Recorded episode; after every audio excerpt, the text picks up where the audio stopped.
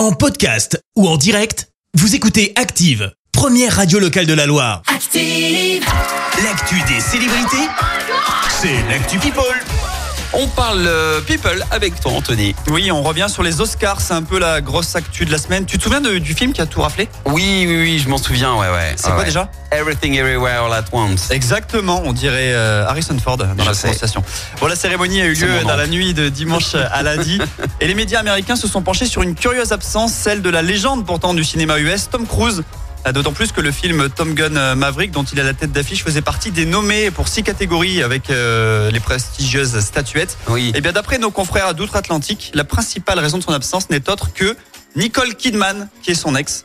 Tom Non. Cruise a partagé sa vie de 1989 à 2001 tout de même, et il a fait l'impasse, ne souhaitant pas avoir le droit à une rencontre euh, maladroite. Ah, mais carrément. Ouais, sacré monde que celui d'Hollywood. Faut passer à autre chose. Hein. C'est ça. Retour en France parce que c'est plus sérieux chez nous. On va parler de Pierre Ninet. Personnellement, en plus, j'adore Pierre Ninet. Ouais. Eh bien, il a eu 34 ans cette semaine et sa compagne a profité de l'événement pour lui faire une jolie déclaration sur les réseaux sociaux. Joyeux anniversaire à mon poisson préféré. Tu es le papa le plus drôle, le plus gentil, le plus intelligent, le plus charmant, le plus intentionné. Ça fait quand même pas mal de qualité. Il faut savoir qu'ils sont ensemble depuis que Pierre Ninet a 19 ans, donc il a jamais changé euh, Oh, de copine. beau. Ça, c'est très beau. Et sa compagne a profité du moment pour partager des photos de l'acteur jouant dans l'eau avec l'une de ses filles. C'était, très mignon. On est loin de la folie américaine. Et puis, j'ai réussi à caler une info foot dans la chronique People.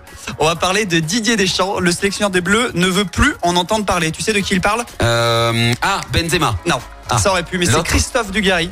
Ah non, Euh, pourquoi? Eh ben, les deux ont été champions du monde en 98, mais Oui. ils sont pas vraiment en bon terme. Dugarry euh, régulièrement fracasse Didier Deschamps lors de ses sorties médiatiques, et Didier Deschamps est assez rancunier.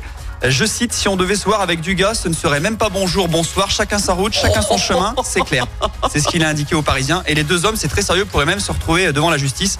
Ils sont pas copains, quoi. Ah ouais, la belle ambiance. Ouais, bonne ambiance entre deux anciens champions du monde. Ah, merci Anthony, je te retrouve dans un instant pour le journal. Oui, on parlera évidemment de la réforme des retraites, peut-être le jour J ce jeudi.